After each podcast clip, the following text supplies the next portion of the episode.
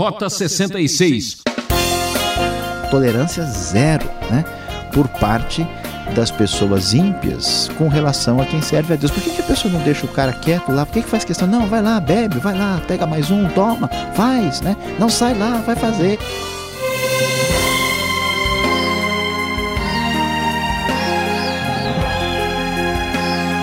Ouvinte Transmundial, mais uma jornada de conhecimento e reflexão aqui no Rota 66. Vamos firmes e seguros para a segunda carta de Pedro, destacando o capítulo 2 com o tema Despencando da Rota. O professor Luiz Saião vai comentar uma triste realidade como surgem os falsos profetas e mestres. Você sabe identificar uma heresia? É, cada vez mais aparece uma novidade prometendo prosperidade liberdade. Cuidado! Todo caminho largo é perigoso e faz derrapar. Vamos juntos aprender a usar as ferramentas certas para não ficar parado.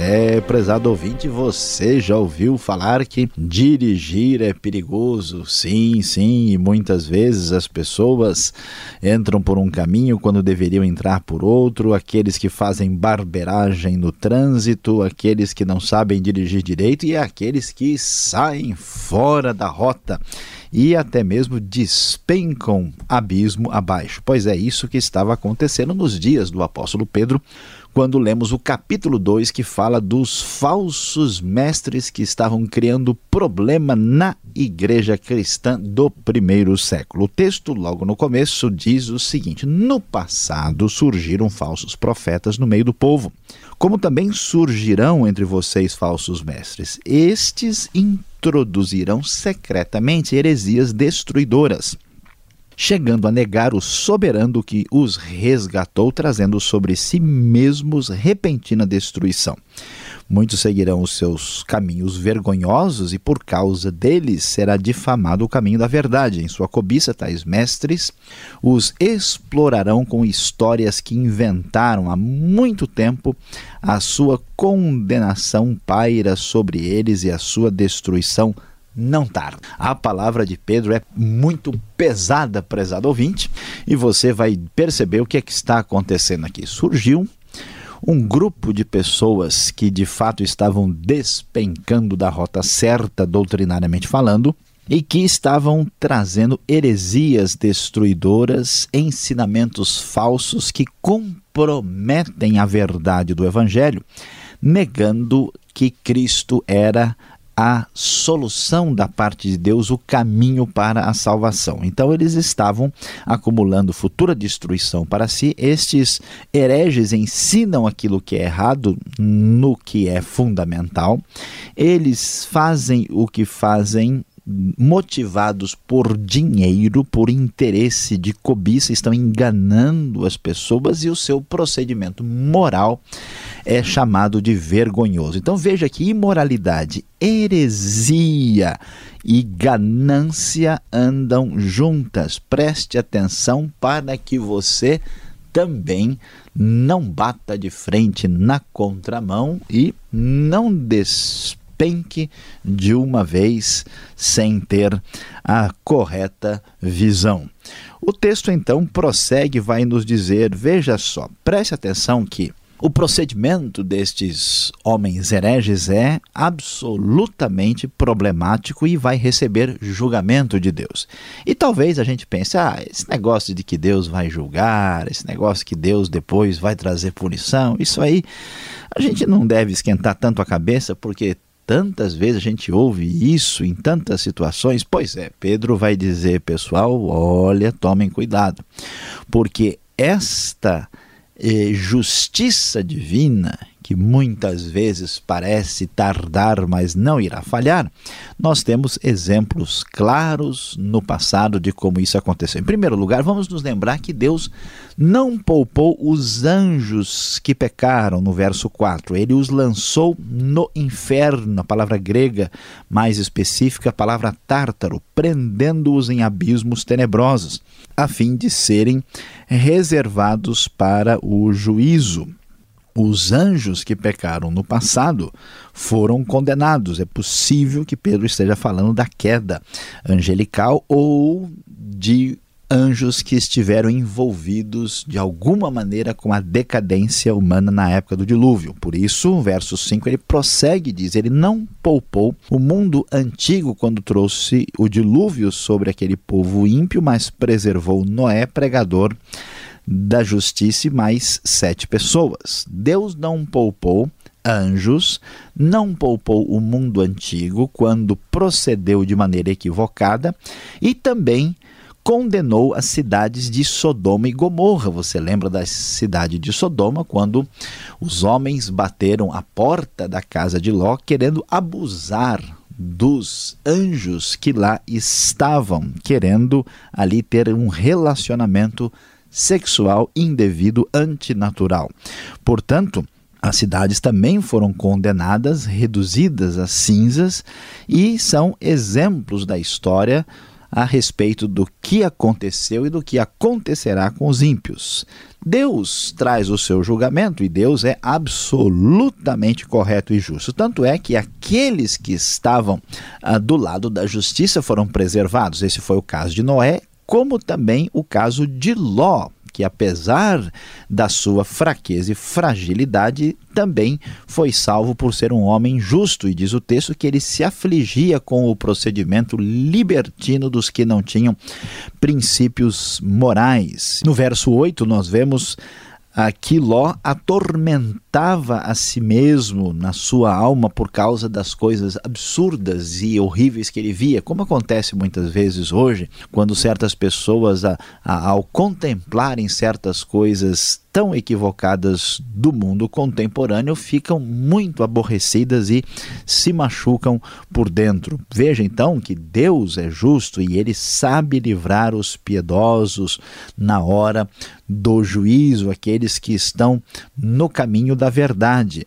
E então ele prossegue dizendo: Mas ele vai trazer o julgamento, como ele sempre trouxe no passado, uh, vai trazer o julgamento sobre os ímpios, especialmente aqueles que seguem os desejos impuros da carne e desprezam a autoridade. Interessante como nós temos junto com a ganância, a imoralidade, o ensino falso e o desprezo pela autoridade, que talvez pouca gente veja isso como um problema muito sério, como é o caso do Novo Testamento.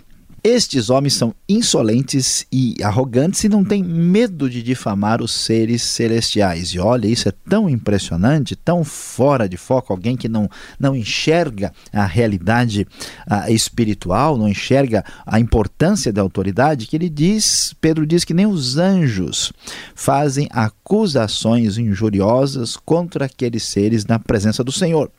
Mas eles, o que, que eles fazem? Eles difamam o que desconhecem, são como eh, criaturas irracionais guiadas pelo instinto, nascidas para serem capturados e destruídas, serão corrompidos pela sua própria corrupção.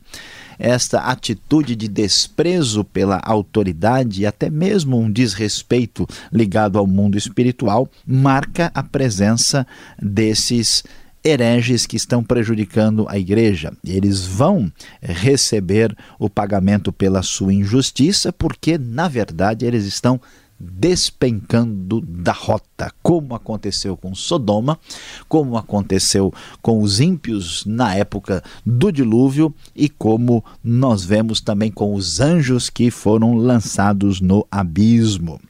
Como é que é o comportamento destes perversos? Eles consideram prazer entregar-se à devassidão à luz do dia. São nódoas, manchas. Eles estão regalando-se em prazeres quando participam das festas de vocês, as famosas festas de fraternidade, de comunhão da igreja, eh, acabavam sendo maculadas por estes que tinham intenções pervertidas. Os seus olhos estão cheios de adultério, não param de pecar, iludem quem é instável e tem o coração marcado pela ganância. Olha como o texto é sério quando descreve a maldade, o erro, ele diz: malditos. Eles abandonaram o caminho reto e se desviaram. Se desviaram e despencaram da rota, descendo o caminho abaixo. O caminho deles é qual? O caminho de Balaão, filho de Beor, que amou o salário da injustiça. Balaão, tudo o que fez foi motivado pelo dinheiro. Meu prezado ouvinte, cuidado quando você perceber que um determinado religioso tem a sua intenção voltada específica e claramente para o dinheiro, para o lucro pessoal. Mas em sua transgressão ele foi repreendido por uma jumenta, diz o texto, mostrando aqui mais uma vez a velha e conhecida história do Antigo Testamento. Esses homens são fontes sem água névoas impelidas pela tempestade. Eles não têm nada a oferecer. A escuridão das trevas está reservada para eles.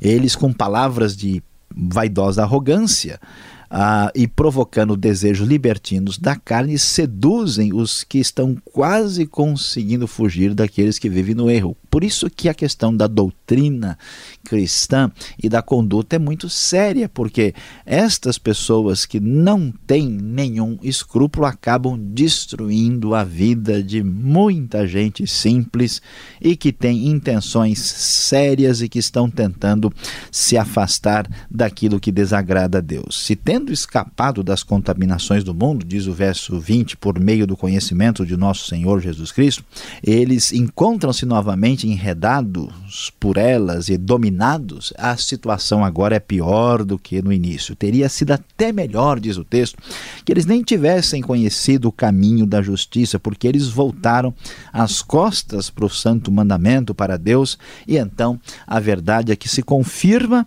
que eles são como um cachorro, um cão que volta ao seu vômito ou como uma porca que volta a se revolver, a se sujar na lama. Meu prezado ouvinte, talvez você fique até um pouco pensativo. Nossa, que palavra dura, o que, que eu estou fazendo ouvindo um programa tão pesado assim. Pois é, a, a, palavra é dura, a advertência é séria, quando o problema é realmente grave. Tome muito cuidado, volte-se para Deus, escute a sua palavra, estude a doutrina das Escrituras, não deixe que o seu coração engane você para viver uma vida imoral.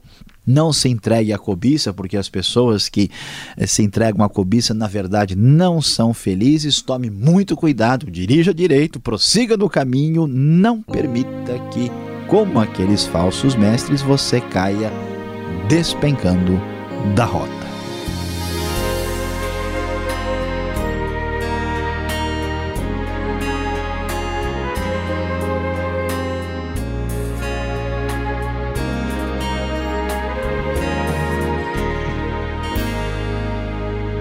Estamos apresentando Rota 66, o caminho para entender o ensino teológico dos 66 livros da Bíblia. Seguimos na segunda epístola de Pedro, tema de hoje. Despencando a Rota. Rota 66 tem produção e apresentação de Luiz Saião e Alberto Veríssimo. Na locução, Beltrão, seu amigão. E não esqueça, participe escrevendo para o e-mail rota66 arroba transmundial.com.br ou caixa postal 18.113 CEP 046-970 São Paulo, capital. E vamos em frente com as perguntas. Confira!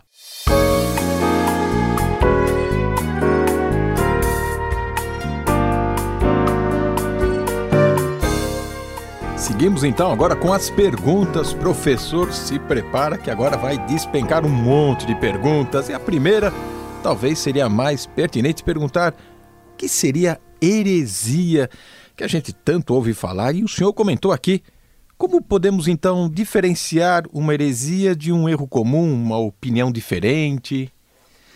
É, pastor Alberto, é importante né, a gente entender bem isso, porque muitas vezes alguém ouve uma pessoa falando uma coisa um pouco diferente, uma igreja com um costume um pouco uh, variado, uma liturgia, fala, não, aquilo é heresia. Não é bem o caso. Né? A gente usa a expressão heresia, como aparece aqui na Bíblia, para um erro teológico grave que compromete a doutrina cristã. Então, quando uma pessoa tem uma posição diferente na área de escatologia, quando uma igreja uh, tem uma posição diferente sobre o governo da igreja, sobre forma de batismo, sobre a interpretação da ceia do Senhor, tudo isso a gente considera uh, que são questões menores, mas quando alguém nega a salvação pela fé em Cristo, nega a divindade de Cristo, nega a exclusividade da salvação em Cristo, nega a autoridade da Bíblia, aí sim a coisa fica séria, pois compromete toda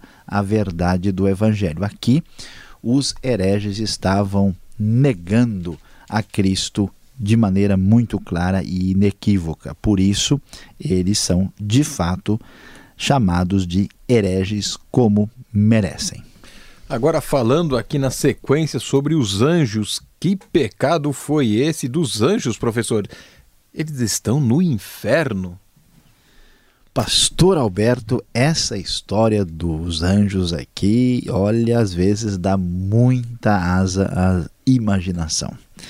Porque, na verdade, é, existe uma teoria, veja bem, é só uma teoria, que os anjos, lá em Gênesis capítulo 6, teriam de alguma forma se envolvido com as mulheres e dado origem a uma espécie de seres gigantes, os chamados nefilins. Algumas pessoas eh, acreditam que isso seja possível. Mesmo quem acha, e com toda razão, que essa história é muito estranha, Uh, eles acham que esses anjos estavam de alguma forma envolvidos com a corrupção moral que atingiu o dilúvio, a época do dilúvio, na época de Noé. Né? Mas uh, a razão principal porque eles pensam isso é que uh, esses anjos estão num lugar chamado Tártaro, é o grego, né? que é traduzido por inferno na NVI por falta de uma palavra melhor. Né? Não, não é aqui o lago de fogo, não é a condenação final. Parece que esses anjos estão presos.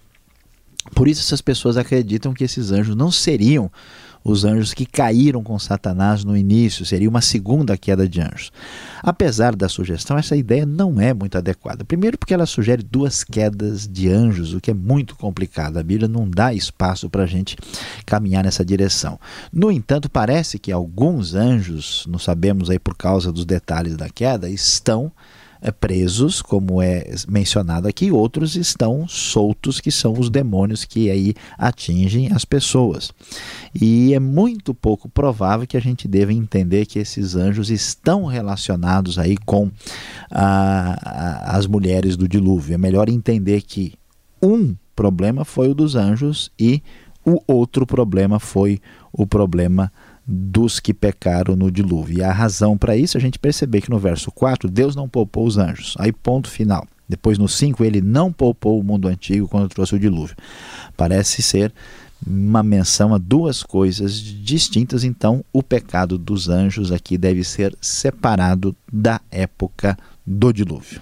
Agora, o capítulo 2 aqui da segunda carta de Pedro fala sobre falsos mestres. Porque esses pervertidos faziam questão de ficar nas igrejas, hein, professor? Olha só, pastor Alberto, é uma coisa interessante a gente perceber. Tudo indica que esse pessoal tinha problemas de fato muito sérios. Pela citação da imoralidade da época do dilúvio, que na minha opinião tem a ver com o início dos haréns e da decadência moral que tomou conta do mundo, e pela menção ah, de Sodoma e Gomorra, que está relacionado à conduta homossexual, parece que esses pervertidos eram polissexuais, cometendo todo tipo de depravação, né? tanto ah, de comportamento heterossexual, mas também comportamento homossexual. É muito provável que esse tipo de comportamento estava presente e por isso nós temos essas frases fortes no texto, e como também vai aparecer em Judas, que é paralelo a esse texto aqui, que falam aí claramente a respeito da conduta, o procedimento libertino, né? A expressão é usada no verso 7 para falar de como a coisa acontecia no tempo de Sodoma, os desejos impuros da carne no verso 10, mostrando aí realmente que eles são pervertidos. Agora, interessante, eles ficam na igreja, né? Por quê? eles não saem e não vão viver a sua vida lá. Interessante que o mal não se contenta em viver no mundo da maldade, ele quer destruir o bem. A razão principal porque muito possivelmente isso acontece é porque quando a pessoa pratica o que é errado e ela se sente mal com isso, essa culpa, essa acusação que está dentro do coração humano, ela é ainda ampliada quando a pessoa vê o procedimento correto de quem está agindo de acordo com a verdade. Então, motivado por essa insatisfação, inveja e culpa, a pessoa vai lá e faz questão de, vamos tentar assim, calar a sua própria consciência que é mexida, que é instigada pelo comportamento correto daqueles que vivem segundo Deus. É interessante como existe uma tolerância zero né, por parte das pessoas ímpias com relação a quem serve a Deus. Por que, que a pessoa não deixa o cara quieto lá? Por que, que faz questão? Não, vai lá, bebe, vai lá, pega mais um, toma, faz, né? Não sai lá, vai fazer. Você é bobo, você não é homem, você não é mulher, você não é isso. Por que, que a pessoa faz isso? Porque essa instigação vem da culpa que está rolando profundo no coração da pessoa. Agora, professor, olhando aqui o verso 10 do capítulo 2, é, eu quero entender um, melhor o que está acontecendo. Ele fala que menosprezam qualquer governo, não temem difamar autoridades superiores. Como assim? O que Pedro quer dizer com essas palavras? Essas pessoas que são escravas dos seus próprios prazeres e perversidades aí, né, e conduta pervertida, eles são autoridade para si mesmos. Então eles não respeitam ninguém e rejeitam qualquer tipo de autoridade e de orientação.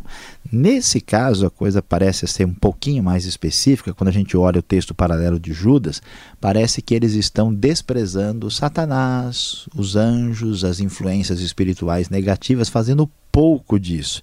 Então, nesse caso, isso mostra que eles simplesmente não têm a mínima noção do que está acontecendo. Isso não é muito diferente de hoje, não. Quando muitas pessoas dão risada das reali da realidade espiritual, achando que tudo isso é mito, é lenda, que não tem nada a ver. Então, é um comportamento parecido. Agora, o verso 13 aqui chama atenção porque fala de banquete, uma festa. O que está acontecendo? Aonde Pedro né, está escrevendo, está falando sobre quê aqui? Está acontecendo uma grande festa aqui, professor. É, o texto diz que eles é, se introduzem no meio das festas dos cristãos. Alguns manuscritos falam até festa de fraternidade. É, o que acompanhava a, a ceia do Senhor era uma grande festa de comunhão e de alegria entre os cristãos na igreja primitiva. E estas festas de comunhão, eles entravam no meio e se aproveitavam para ali, eh, vamos dizer, colocar as suas manguinhas de fora, né, para tentar agir com um procedimento imoral. Então vejam só, eles nem ah, perdoavam né, os momentos de comunhão da própria igreja. Agora, estes hereges, eles parece que são um paralelo com Balaão. O que eles tinham a ver com este profeta lá de Números capítulo 22? O que tem a ver isso agora aqui? É interessante, né? Eles abandonaram o caminho reto, estão se desviando da rota né? e seguindo o caminho de Balaão. Por que, que o Balaão está aqui? O Balaão não tem nada a ver com perversidade, o Balaão não tem nada a ver com Sodoma. O que, que o Balaão entrou, né? É, que ventos trouxeram o Balaão até nós aqui? O problema do Balaão é que o Balaão profetizou contra Israel, né? insistiu mesmo sabendo que não podia fazer, porque ele fez motivado por ganância, ele amou o salário da injustiça. Ou seja, esse pessoal tem apenas um interesse, né? como ególatras e imorais, eles querem dinheiro e querem enganar as pessoas que uh, entram nesse processo. E por isso eles são, nesse aspecto, parentes próximos de Balaão. Agora, Pedro, no verso 20 e 21 desse capítulo 2, que vai terminando, ele parece mostrar que esses hereges podem perder a salvação, é isso? Pastor Alberto, o texto vai dizer que eles negam o soberano Senhor, o soberano que os resgatou lá no começo. Depois nós vamos ver que eles são, né, aí uh, pessoas que teria sido melhor nem conhecer o caminho da justiça. O texto não está dizendo que eles foram salvos de verdade. Aliás, está até dizendo que parece que eles nunca foram salvos. Porque o cão volta ao vômito, a porca volta para a lama, ou seja, cada um voltou para onde onde mesmo pertencia. Então, mesmo que a gente deva tomar bastante cuidado, porque uh, se não houvesse perigo na caminhada cristã, não haveria advertência na Bíblia, nós vamos ver que esses hereges não conheciam a Deus de verdade, eles, eles negaram o soberano que trouxe né, resgate para todo mundo, mas não no sentido de disponibilizar o resgate. Mas eles certamente estão mesmo mais com cara de porca e de cachorro do que de ovelha. Obrigado, Sayá. É uma grande explicação e a gente tem que ficar esperto com o que vem aí. Mas o que vem a seguir é a aplicação desse estudo para você.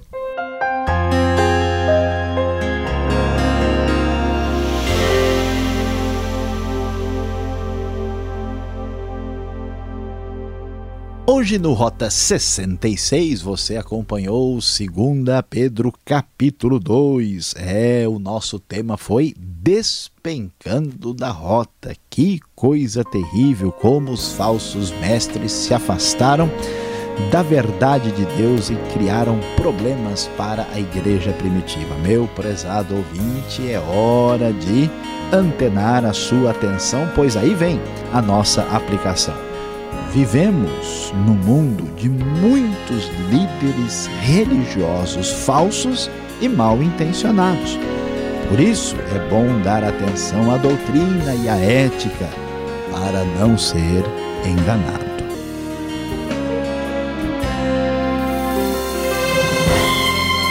Rota 66 vai se despedindo aqui. Mas já temos um novo encontro nesta mesma emissora e horário para a continuação deste estudo, combinado? Rota 66 é uma realização transmundial. E acesse o site transmundial.com.br e fique com a paz do Senhor e até lá.